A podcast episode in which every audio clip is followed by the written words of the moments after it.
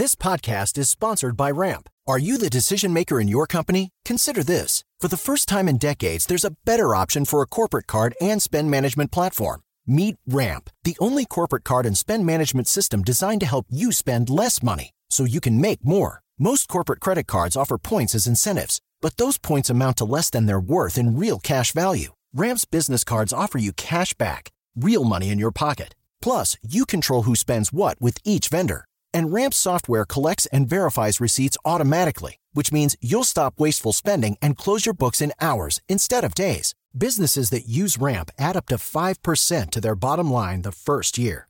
If you're a decision maker, adding Ramp could be one of the best decisions you've ever made.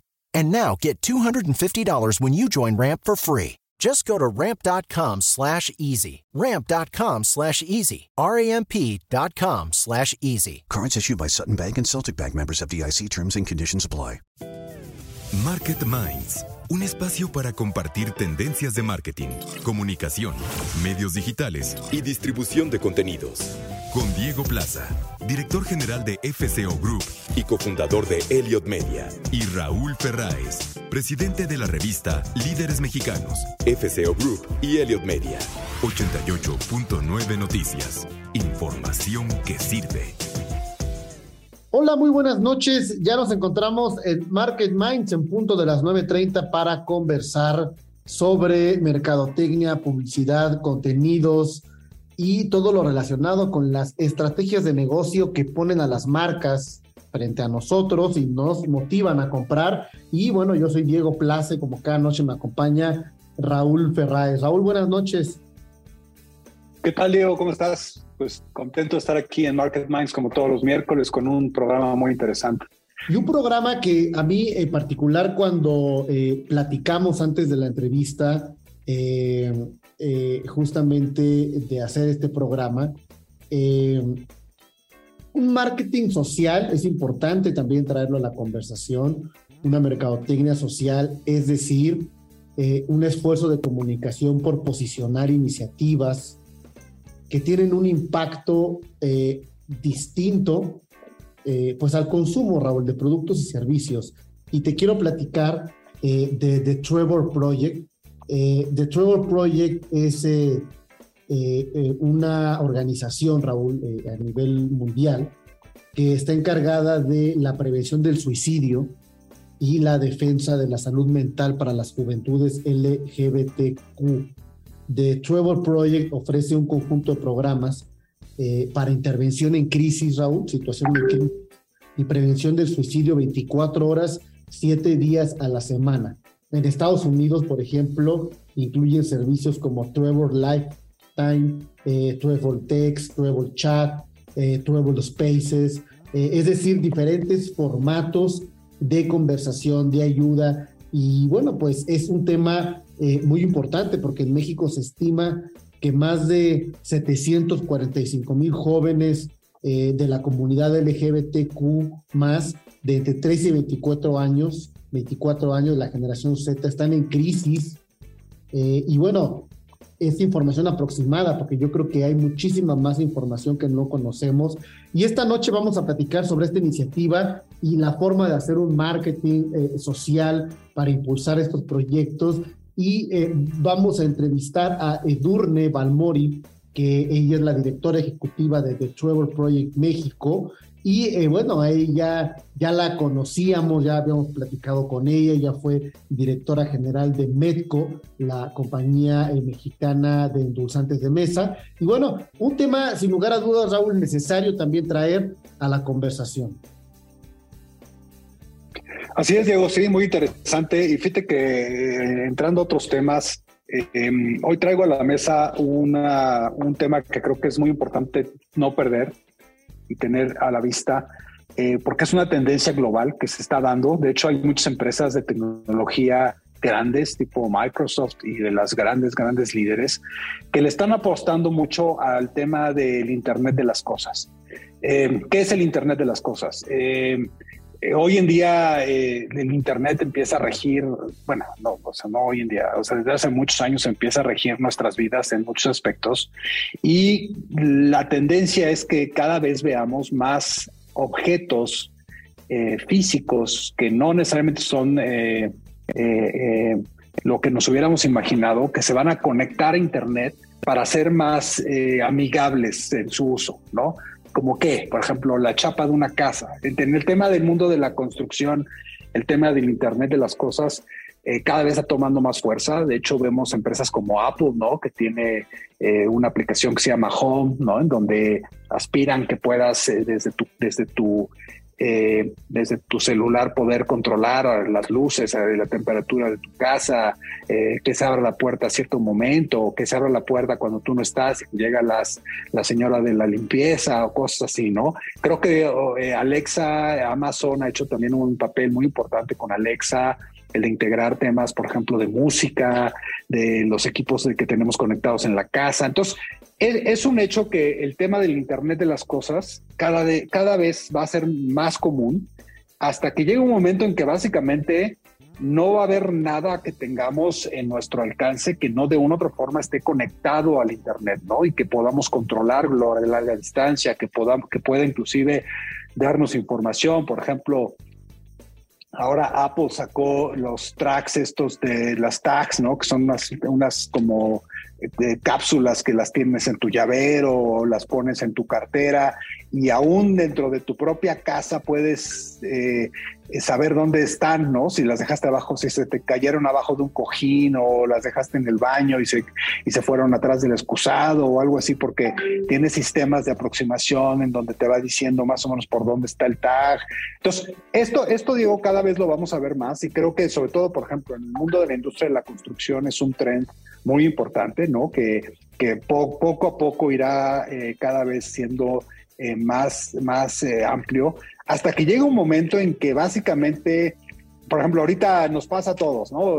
un día llegas al, trabajo o un día estás en la oficina y se te va el internet y, o estás en tu casa y, bueno, o sea, te das cuenta de todo lo dependiente que eres, ¿no? Del internet, de, ya no puedo ver esto, ya no puedo mandar un mail, ya no puedo, ya no pude conectar a ver una serie, ya eh, no pude, ya no estoy viendo redes sociales, o sea, ya hoy en día yo creo que el tema del wifi en nuestras casas, en los lugares donde vayas, eh, inclusive en el mundo de turístico, ¿no? Se burla uno mucho del turista del wifi, ¿no? Que que ves a todos los turistas ahí capturando el wifi en los restaurantes, en, porque pues se, ha convertido en un medio. Entonces, eso va a pasar cada vez más al grado de que eh, eh, en una casa, en un futuro muy cercano, Diego, el día que no haya internet, ese día no te puedes bañar, no puedes abrir la puerta, no puedes prender las luces, porque todo debe de estar conectado al internet. Entonces, creo que, creo que con esta explicación inicial a todos nos queda muy claro que qué es el Internet de las cosas, ¿no? Pero, pero yo quisiera ir un poco más allá, Diego, en el tema de cómo este Internet de las cosas debemos de utilizarlo o deben de utilizarlo empresas que no necesariamente venden objetos físicos que están ligados a un funcionamiento como el que estoy mencionando, pero que a través del Internet pudiera generar que ese producto tuviera un valor agregado mayor en términos de esa conexión con la audiencia. ¿Y a qué me refiero? Eh, también se habla mucho en el mundo de los, de, los medios de la, de la, famosa second screen, ¿no? O sea, tú estás viendo tu pantalla principal, estás viendo un programa y a lo mejor en ese momento a través de tu celular puedes estar viendo eh, eh, información adicional de la película que estás viendo, el cast, quiénes actúan, en qué otras películas han salido, a lo mejor unos clips de información que te dicen eh, tal o cual cosa sobre el... Y a eso se le llama, se le llama second screen, o sea, segunda pantalla, en donde puedes tener información de muchas cosas. Y esto del Internet de las Cosas también creo que debe de ser algo que muchos otros productos y muchos otros directores de mercadotecnia deberían estar pensando en cómo integran a sus productos. Voy a dar un ejemplo muy tonto. ¿Cuántas veces, y, yo, no soy mucho de, yo no soy mucho de comer cereal, Diego, pero cuántas veces no te sientas en la mesa a tomar un cereal ¿Cuánto tiempo pasas viendo la caja del cereal? ¿no? Mientras que estás comiendo cereal, estás viendo la caja, ¿no? Y yo creo que las cajas de los cereales deben ser de los productos más analizados por las audiencias, ¿no? Estás ahí comiendo tu cereal y viendo la caja y viendo que, bueno, imagínate que esa, las pudieran llevar, esa experiencia la pudieran llevar las marcas a, unas, a un second screen en donde tú tuvieras un código QR en una caja serial o en unos eh, o en una camiseta que te acabas de comprar y te vas a poner eh, y, que te, y que eso pudiera ser eh, información adicional que te diera esa marca, ¿no? Ese producto, ese servicio que estás comprando. Creo que ahí todavía hay mucho que hacer. Obviamente mucho es generación de contenido, tema que tú y yo tocamos regularmente en el programa, pero creo que esto del, del, del Internet de las Cosas debe de acabar traspasando el, tema de, estos aparatos que ya son más comunes, de, los Alexas, de los focos, de las llaves que puedes abrir, en los calentadores, y debe de ir hacia el tema también de los productos en general. No sé qué opinas, Diego. A través de, complementar justamente toda la información eh, no, no, solamente del entretenimiento mismo, eh, eh, qué, qué, buen ejemplo este de la caja de cereal, ¿no? Si yo creo que es parte de la experiencia de consumo de, la ocasión. sí, y también agregar, por ejemplo, el, el, tema no solo de, de, la vivienda, sino en alguna conversación con gente de la industria automotriz, también el tema de los vehículos, ¿no? Y el tema de cómo el vehículo controlas todo desde el celular. ¿No? Inclusive le puedes, puedes eh, regular en cuestiones de funciones, puedes llegar y que ya esté el auto listo, puedes eh, eh, tener una serie de complementos y atribuciones básicamente desde la conexión de un automóvil conectado a Internet, ¿no? Y cómo van a dejar de ser más que una industria automotriz, va a ser una industria de la movilidad y la tecnología, ¿no? Así pequeñas o grandes máquinas de tecnología que te trasladan a un lugar en eso, pues quizás se va a convertir en un auto y definitivamente tiene que ver con eh, eh, el mismo mundo eh, conectado entre sí, Raúl. Y bueno, vamos a continuar hablando del Internet de las Cosas y pues de la dependencia y la independencia que inclusive nos puede dar esta posibilidad, pero vamos por el momento al reporte de tráfico y clima. Como todos los miércoles a nuestra mesa de análisis con mi querido y admirado Claudio Flores. ¿Cómo estás, Claudio? Muy bien, querido Raúl, un placer estar aquí en Market Minds. Fíjate que hace eh, pues ya, seis meses, qué rápido se este año, eh, presentamos el estudio de la generación Z que hicimos eh, en el canal de Nelio Channel. y una de las cosas que más me sorprendió, Claudio, fue estos comentarios que los tuvimos a montones de chavos, de chavas, diciéndoles que, los, que su salud mental les preocupaba que ellos mismos entendían, ellos mismos percibían, ellos mismos estaban preocupados de, estados mentales diferentes o complejos o difíciles de, de aceptar. Y es algo que creo que que es muy común en estas nuevas generaciones. Creo que no solo es en la generación Z, yo creo que es algo que ha avanzado muy transversalmente a otras generaciones. Yo creo que estamos viviendo en uno de los mundos eh, con más problemas de salud mental en la historia de la humanidad. Fíjate que justamente la semana pasada estuve en Estados Unidos y veía yo una noticia, acaba de, se acaba de lanzar en Estados Unidos una línea que eh, ves que está ya el 911, ¿no? 911, que es así como la de la policía, que es importantísima. Bueno, le asignaron, le asignaron, Claudio, el 988, o sea, el 988 a una línea antisuicidios. O sea, ha crecido tanto, el fenómeno en los Estados Unidos que el 988 es una línea, un hotline para atender a personas que están con eh, posibilidades de suicidarse, lo cual te habla que es un problema global, ¿no? ¿Qué tan ocasionado por las redes sociales? ¿Qué, qué tan ocasionado por el mundo en el que estamos viviendo? ¿Qué tan ocasionado por la información tan abrumadora que tenemos como sociedad? No lo sé, pero definitivamente desde el punto de vista de marketing, el tema de la salud mental creo que es un tema que los anunciantes tienen que cuidar y como, como, como vamos a platicar hoy, Claudio, también el marketing de, temas de, causas. mental creo que y de causas es muy relevante, ¿no? Es completamente de acuerdo contigo, querido Raúl. Creo que colocas el tema, el tema de la salud mental vinculado con los asuntos del marketing hoy es más relevante que nunca. La pandemia, la pandemia nos trajo una nueva manera de pensar acerca de nosotras y de nosotros mismos. Dicen por ahí que no hay nada más pandémico, Raúl, que colocar al ser humano en el centro. Y este, este human centricity, esta centralidad del ser humano, ves que ya veníamos discutiendo la última década del customer centricity, de poner cliente en el centro, pero esta pandemia nos hizo pensar en más que un cliente en otro ser humano. A mí me parece, por ahí hay una hipótesis de algunos sociólogos que dicen que la pandemia, esta pandemia del COVID-19, hizo por primera vez que a nivel global tuviéramos el mismo miedo a enfermar y a morir. Y ese miedo colectivo, ese miedo planetario, hizo que cambiara nuestra manera de tomar decisiones y de ver a las otras personas. Estos análisis lo que dicen es que la otra persona, que, usualmente es un competidor o es, eh, digamos, alguien con quien estoy en competencia, sí, por los recursos, eh, de repente al ver que es otra víctima igual que yo de la incertidumbre, del miedo, estoy eh, cambiando mi relación con los demás y me importa más, digamos, la otra persona con la que estoy hablando. no, es, no es un secreto también, Raúl, que en esta pandemia pues incrementaron los fenómenos de ataques de ansiedad, de ataques de pánico, y me parece que la pandemia algo bueno que dejó es nuestra preocupación por la salud mental de las personas y por nuestra propia salud mental. En un contexto de alta, de alta incertidumbre, Raúl, que vivimos todas y todos, eh, vivimos quienes tenemos empresas y quienes eh, trabajamos en empresas, que es voy a tener trabajo, cómo me va a ir el próximo año, este, cómo está mi situación financiera, cómo está mi situación de deuda. Eh, todas estas presiones ah, hicieron al final que en un contexto de altísima incertidumbre, nuestra salud mental se viera retada y yo conozco muchas personas, Raúl, que me han dicho, oye, por primera vez supe que es tener ansiedad. Yo nunca había tenido ansiedad en mi, en mi vida. Y yo creo que el hecho de que hoy ese sea un fenómeno que está afectando a nuestros consumidores, a nuestras audiencias, a nuestros ciudadanos, implica en que las marcas, Raúl, empiecen a trabajar y a pensar en la salud mental, no solamente de sus empleados o empleadas, sino también de sus consumidores o audiencias.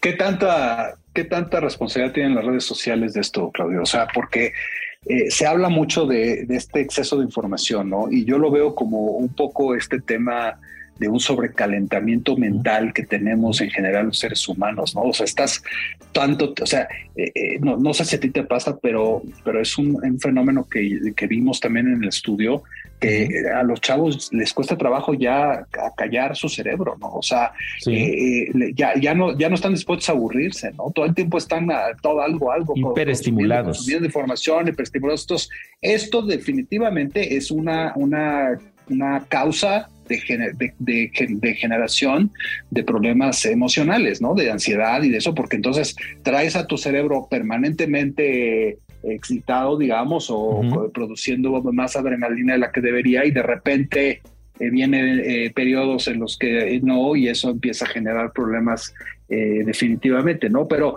pero, o sea, ¿cómo culpar a las, a las redes sociales o, o no, Claudio? Porque eso también es bien complejo, ¿no?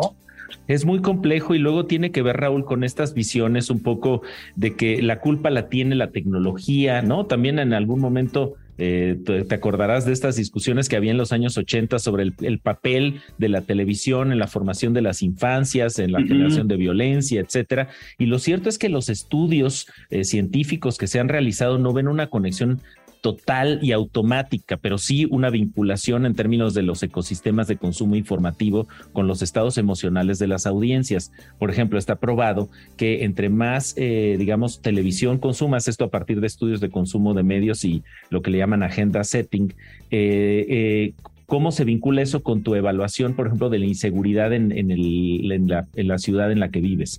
Y lo que es claro es que entre más información consumes, más en riesgo te sientes. Y en ese sentido, mi querido Raúl, me gustaría retomar eh, algo que ha planteado muy bien un amigo común que es Mario Campos, eh, que tiene que ver con cuidar mucho nuestra dieta informativa, nuestro consumo y la curaduría de información que tenemos en redes sociales, porque si todo el tiempo estamos consumiendo eh, redes sociales e información que tiende a ser negativa sobre nuestro entorno, empezamos a tener ansiedad, estas sensaciones de miedo, de incertidumbre hacia el futuro. Y en ese sentido, las recomendaciones de los expertos en temas de mindfulness y de, y de digamos, salud mental limitar los espacios y los tiempos de consumo de estas redes sociales, porque puedes tener este efecto del que estás hablando, que es un efecto como de de dependencia, de hiperinformación y este fenómeno que han llamado el FOMO, que seguramente ya has escuchado, querido Raúl, que no puedes chavos con los el, ¿no? el fear of missing out, el miedo de que te estás perdiendo la conversación y eso te hace estar todo el tiempo conectado a tus redes sociales. Los expertos lo que dicen es hay que generar, no, no se trata de desconectarte y de volverte un ermitaño comunicacional, pero sí de muy bien los espacios donde te informas y también generar espacios para donde, donde nuestro cerebro, nuestra, nuestra mente descanse de esta hiperestimulación. Ahora, ¿qué tanta responsabilidad tendrían aquí las marcas? Porque fíjate, ahorita pensando en lo que estás diciendo, Claudio, yo creo que este tema del FOMO y de la, ansiedad social en, el tema de redes sociales, no sé, habría que analizarlo, pero yo, yo creo que no, está, no se da tanto por el tema de las marcas, ¿no? Sino por el tema de las personas o la información que en general hay ahí en el mercado y que es lo que está. Eh, pero bueno, también podría ser las marcas, ¿no? Que están sobre eh, calentando también con temas comerciales, de información. No sé, no sé. Yo creo que sí es un tema de preocupación porque al final los índices de suicidios en Estados Unidos, que es donde tienen muy bien medido todo eso, han crecido brutalmente, lo que me lleva a pensar que aquí en México, que pues no medimos casi nada, también ha de estar, de estar creciendo. nosotros, en el, nosotros en el estudio que hicimos de Elliot, eh, eh, de Elliot Channel, nos encontramos con sí una generación de, de centennials muy preocupada por sus, por sus rollos eh, emocionales, con muchos deseos, por ejemplo, de, de, encontrarse con algún tipo de asesoría, con alguna terapia, con alguna cosa así.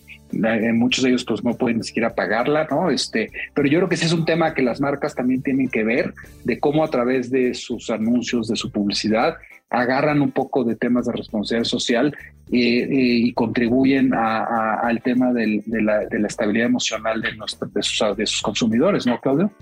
Completamente de acuerdo contigo, Raúl. Además, estamos en lo que algunos han llamado la era del propósito, donde le estamos pidiendo a las marcas que, más allá de generar, digamos, utilidades y sus objetivos financieros, también generen efectos positivos en el ecosistema, en las sociedades, en los países, en las comunidades donde hacen negocios. Raúl, y yo creo que esta es una gran causa para ser enarbolada por nuestras marcas.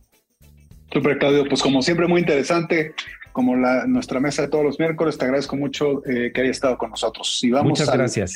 Y como ya les adelantaba, la noche de hoy vamos a tener una entrevista que, que, que, es eh, eh, a veces poco usual que hablemos de un marketing más social al referirnos a las causas, a las iniciativas, a las organizaciones y a los temas pues que no necesariamente tienen que ser un producto de consumo o un servicio como usualmente platicamos sobre estrategia, sino sobre la vida, ¿no? Y creo que hablar justamente sobre la importancia de eh, iniciativas eh, como The Trevor Project, eh, que vamos a platicar esta noche con Edurne Balmori, que es la directora ejecutiva de The Trevor Project en México, pues es fundamental. Eh, The Trevor Project es eh, una organización, la organización más grande del mundo eh, para la prevención del suicidio y la defensa de la salud mental para las juventudes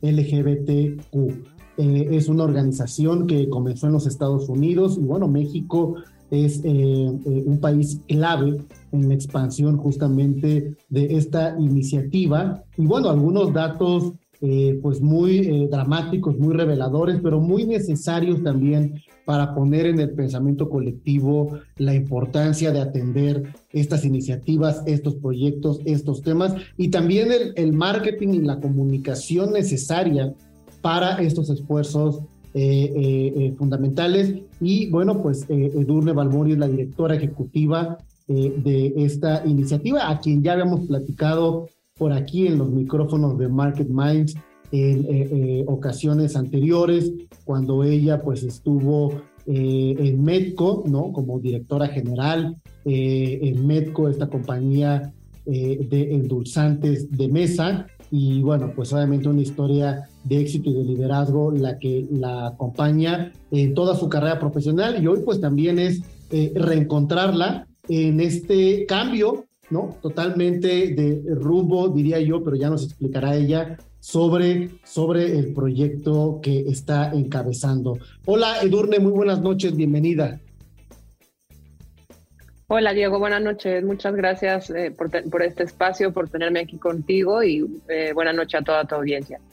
Muchas gracias, Edurne. ¿Por qué no eh, nos comienzas platicando ¿Qué es eh, The Trevor Project eh, para darle un poco más de contexto a nuestros audioscuchas? Con mucho gusto. Eh, Trevor Project, como decías, es la mayor organización mundial, somos la mayor organización mundial de prevención de suicidio e intervención en crisis para todos los jóvenes lesbianas, gay, bisexuales, transexuales, queer, etcétera, o sea, digamos, para todas las juventudes de la comunidad LGBTQI más. Surgió, inició Trevor en 1994, cuando dos productores que se llaman Peggy Rasky y Randy Stone dieron vida a un personaje que se llamaba Trevor en un cortometraje. Entonces, en ese cortometraje tú ves a un niño llamado Trevor eh, que está en búsqueda de su identidad y orientación sexual, eh, cómo pasa, digamos, eh, esta etapa en la escuela, cómo va descubriéndose y, y, cómo su descubrimiento va ligado hacia, hacia el suicidio como tal. es un cortometraje que en su época ganó muchísimos premios, incluido el Oscar, y en 1998 se hizo el debut de este cortometraje en HBO y al final del cortometraje se puso una línea de ayuda. Fue la primera vez, digamos, que se ligó hacia, hacia algo mucho mayor, como es, como es una línea de, ayuda, y desde entonces empezaron a entrar miles y millones de llamadas de muchos jóvenes en crisis, ¿no? que, que han recurrido a múltiples recursos presenciales y, y, en línea, y llegó de ahí la idea de lanzar como tal Trevor como una organización de ayuda para prevención de suicidio, intervención de crisis, en su momento a Estados Unidos. Y como parte de, del plan de Trevor es pues cumplir la misión de en efecto ser la mayor organización a nivel mundial empezando a, expandir nuestros servicios. Eh, México es el, primer país en donde inicia esta, esta aventura, esta trayectoria, y se irá a muchísimos otros países y ojalá eh, a presencia tengamos presencia en algunos años en absolutamente todos los países en donde podamos ayudar a las, a las juventudes de la comunidad LGBT. Y, la intención es esa, que, que cualquier joven eh, pueda comunicarse con nosotros, obtener esa ayuda, esa red de apoyo y, y ojalá, pues, por, supuesto, prevenir un caso de, suicidio, pero sobre todo contener cualquier crisis. Eh, nosotros, bueno, eh, eh, como parte de los medios de comunicación que tenemos aquí en FCO, particularmente hablando de Elliot Media, le hablamos a una generación, a una comunidad de la generación Z, Estamos hablando de jóvenes entre los 14, los 15 años, eh, hacia los 23, 24.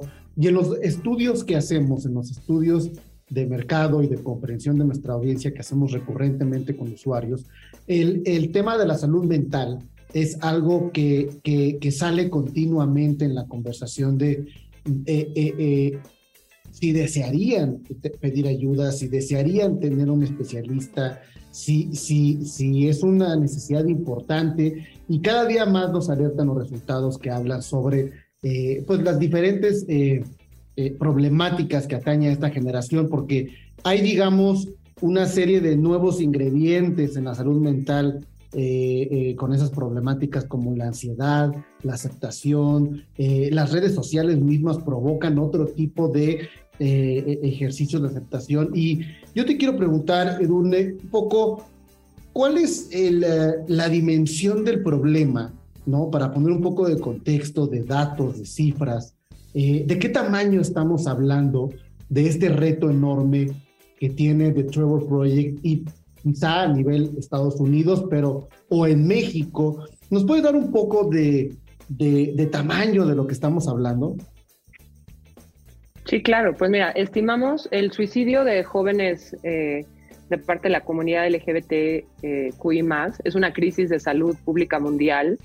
Estimamos que más de 40 millones de jóvenes alrededor del mundo consideran seriamente el suicidio cada año y eh, en Estados Unidos el número es 1.8 millones.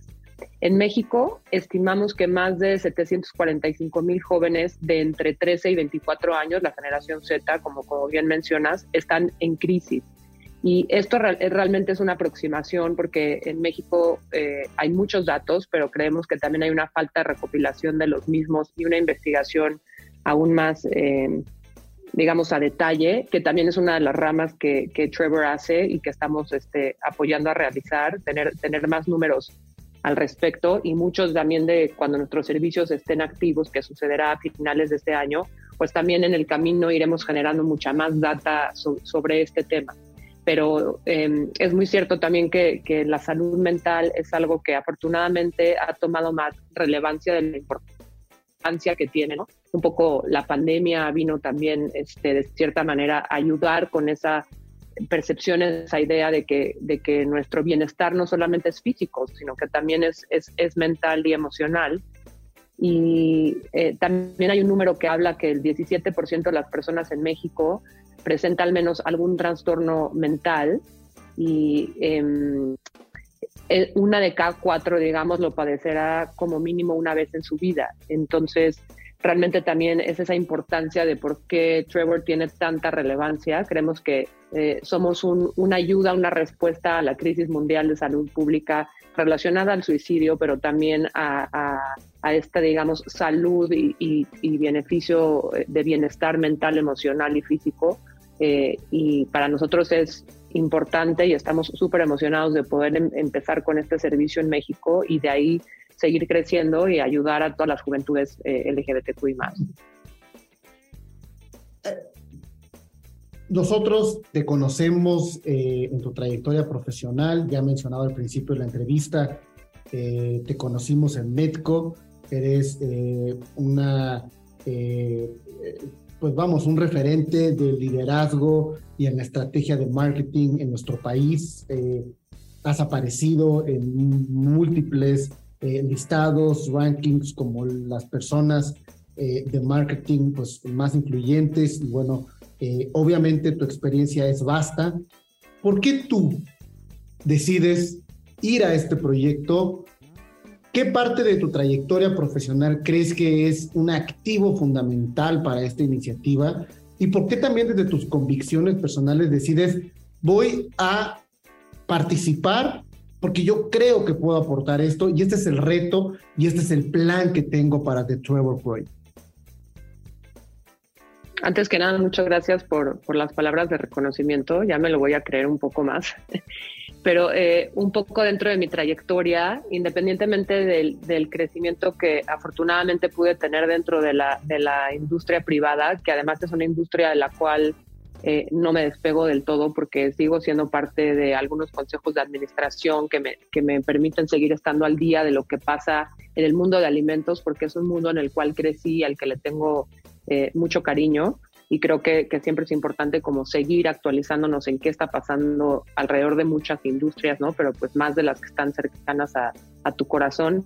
Pero dentro de toda mi trayectoria siempre fui, digamos, portavoz dentro de Medco y afortunadamente fuera en algunos foros, eh, cuando tenía entrevistas, cuando me daban espacios como el que hoy amablemente me dan, eh, siempre eh, ligaba mucho el tema de la importancia de la diversidad e inclusión, incluso cómo la diversidad e inclusión desde mi punto de vista están ligados a la innovación, o sea, cómo una empresa de alimentos o de, cualquier otro tipo logra una innovación cuando realmente abraza la diversidad e inclusión.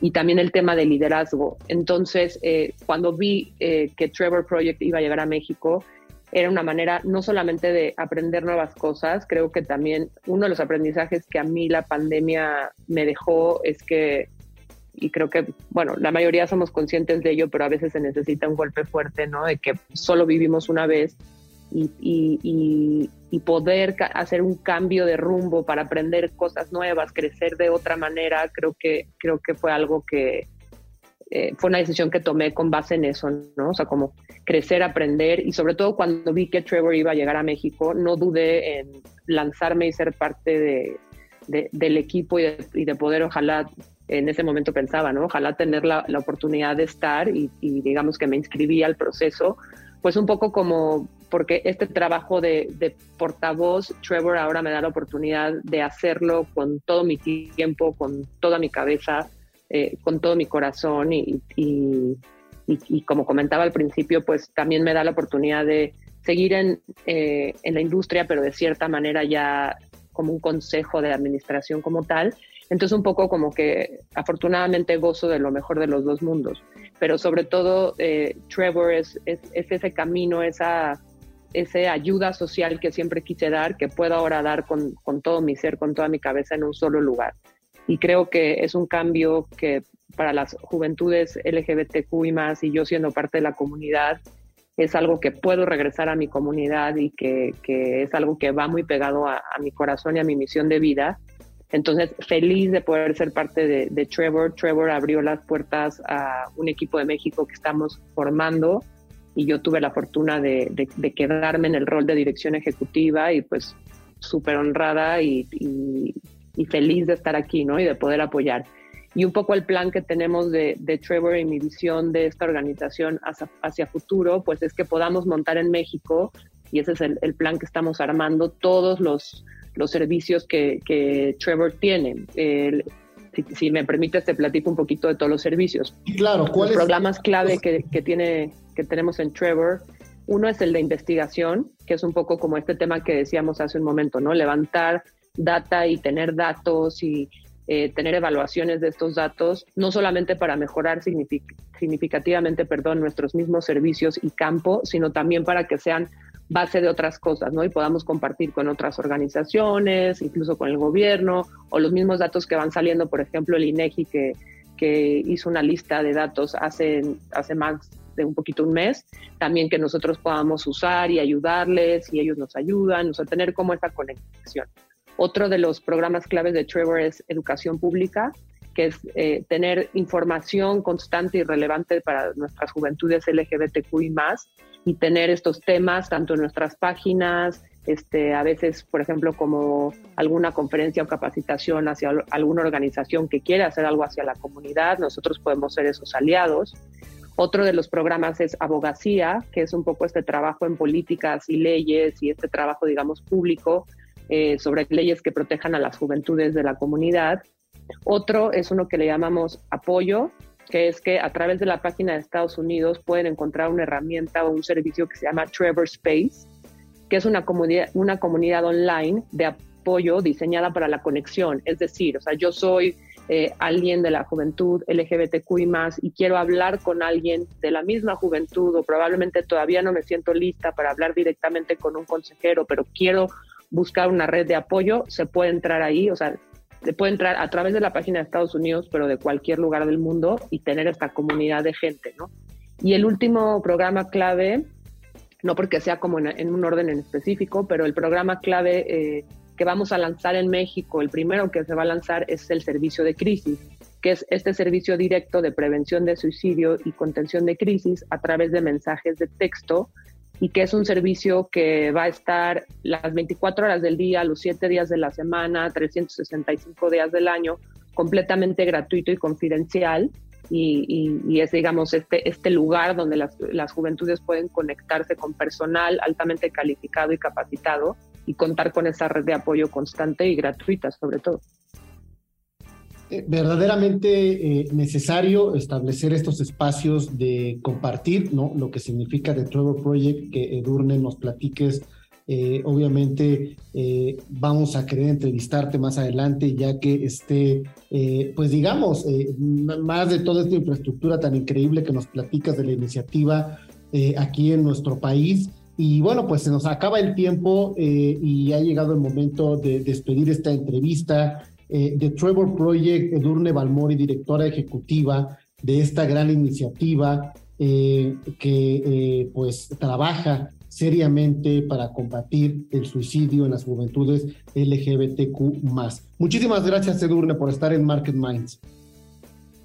Al contrario, Diego, muchas gracias por el espacio y, por hablar de, Trevor. Y pues bueno, el último mensaje sería que todos merecemos un mundo amoroso e incluyente y Trevor está aquí para poner ese granito de arena. Muchísimas gracias.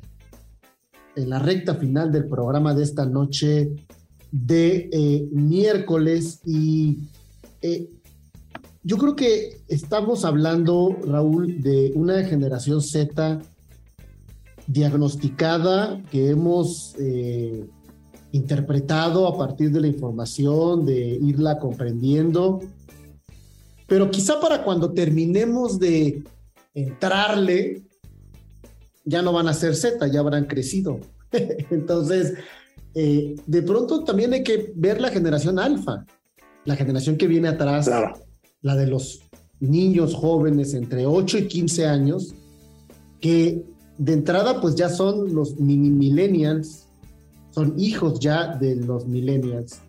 Y se va a juntar, obviamente, eh, estos dos grandes segmentos eh, demográficos, la generación Z y la generación alfa, eh, donde o aumentan o logramos entender cómo enfrentar la problemática, por ejemplo, de la salud mental y los retos de cómo tener un balance y un equilibrio eh, en nuestras juventudes hoy en día, ¿no? El suicidio, las adicciones y mucho provocado por un entorno pues muy diferente a la que vivimos los millennials, ¿no? Hoy un entorno muy comparado, muy digital, mucha ansiedad de la información, de la incertidumbre, de la velocidad, del bullying, y todo tiene que ver también pues con la velocidad a la que nos movemos. Entonces, eh, es un reto de salud pública eh, porque pues no hay todavía un sistema de lectura médico y de salud, hospital, doctores,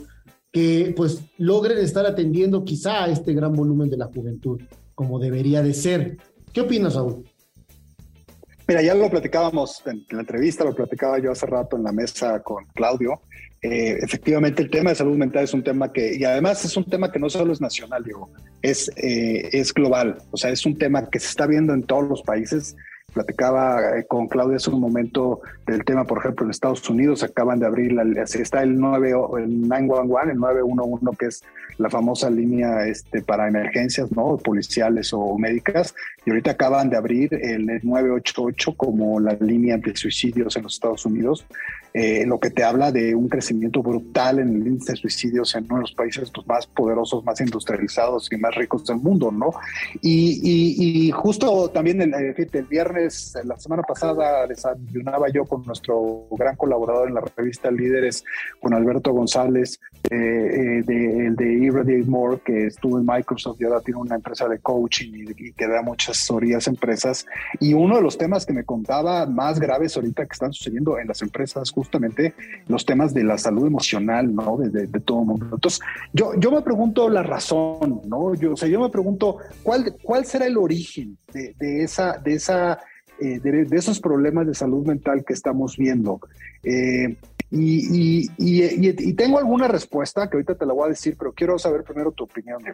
Yo, yo, yo lo atribuyo como lo decía en un momento, es decir, a ver, eh, en, tu, en tu crecimiento, en tu desarrollo, en tu madurez eh, emocional, pues eh, eh, creces o crecimos, ¿no? Quizá todavía yo lo puedo plantear en las generaciones anteriores, en un contexto más controlado o con variables más controladas sobre lo que significa para ti pues eh, la vida misma, los valores, las relaciones interpersonales, es decir, la escuela, tu familia, las amistades, eh, es decir, muy predecible inclusive eh, los estímulos a los cuales tú te enfrentas como joven.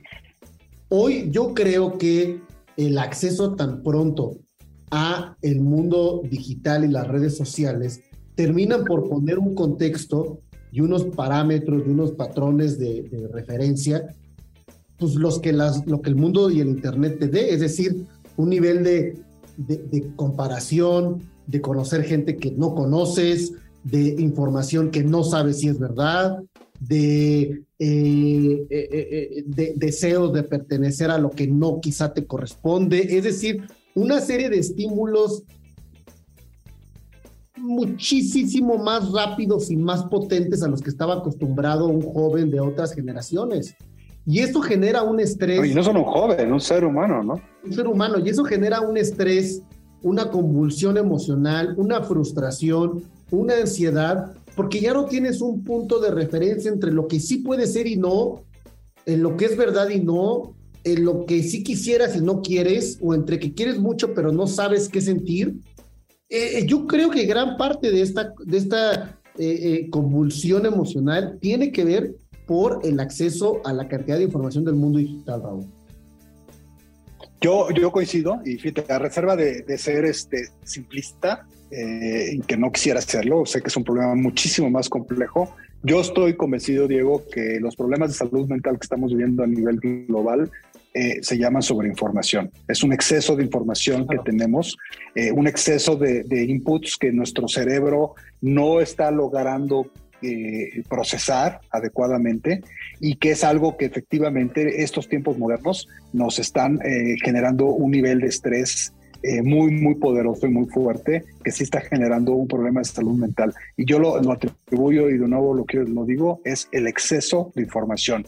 y eso es algo que que esta es bien grave porque es producto de algo que nos ha dado la tecnología, que nos ha dado las redes sociales, que nos ha dado el acceso a un chorro de información y que, y que por un lado también es muy bueno, digo, o sea, hoy tenemos la, la generación de seres humanos mejor informada en el planeta, con acceso a más cosas, o sea, recursos, eh, no sé, o sea, podemos hacer una lista interminable de ventajas que tiene el tener acceso a información, ¿no? De hecho, gran parte del desarrollo y del, crecimiento de la civilización se llama información, ¿no? Desde los más antiguos, los que tenían acceso a las grandes bibliotecas, a la biblioteca de Alejandría y que podía conocer qué estaba pasando. O sea, eh, definitivamente es bueno la información, pero yo creo que el exceso de información que estamos viviendo es la que está generando problemas mentales graves y lo peor de todo es que esto no va a cambiar.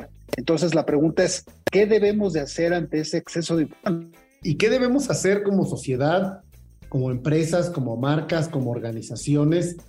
Justamente es, no puedes controlar tantas variables a tanta velocidad, a tanto estímulo de información, como bien mencionas, y emociones provocado de un mundo más complejo. Es decir, no estábamos preparados para ello y creo que el reto no solamente es eh, entenderlo, sino construir los programas de acompañamiento, la familia, eh, las escuelas, eh, aprender a maniobrar y a vivir, a manejar tanta información. Y es un reto que vamos a enfrentar, pues obviamente en las próximas décadas. E insisto, ya no solamente hablar de esta vulnerabilidad que tiene un joven de la generación Z, 14, 24 años, sino una generación alfa, 8 a 15 años, que ha visto incrementado, por ejemplo, su eh, frecuencia de uso de devices, de tecnología, de redes sociales.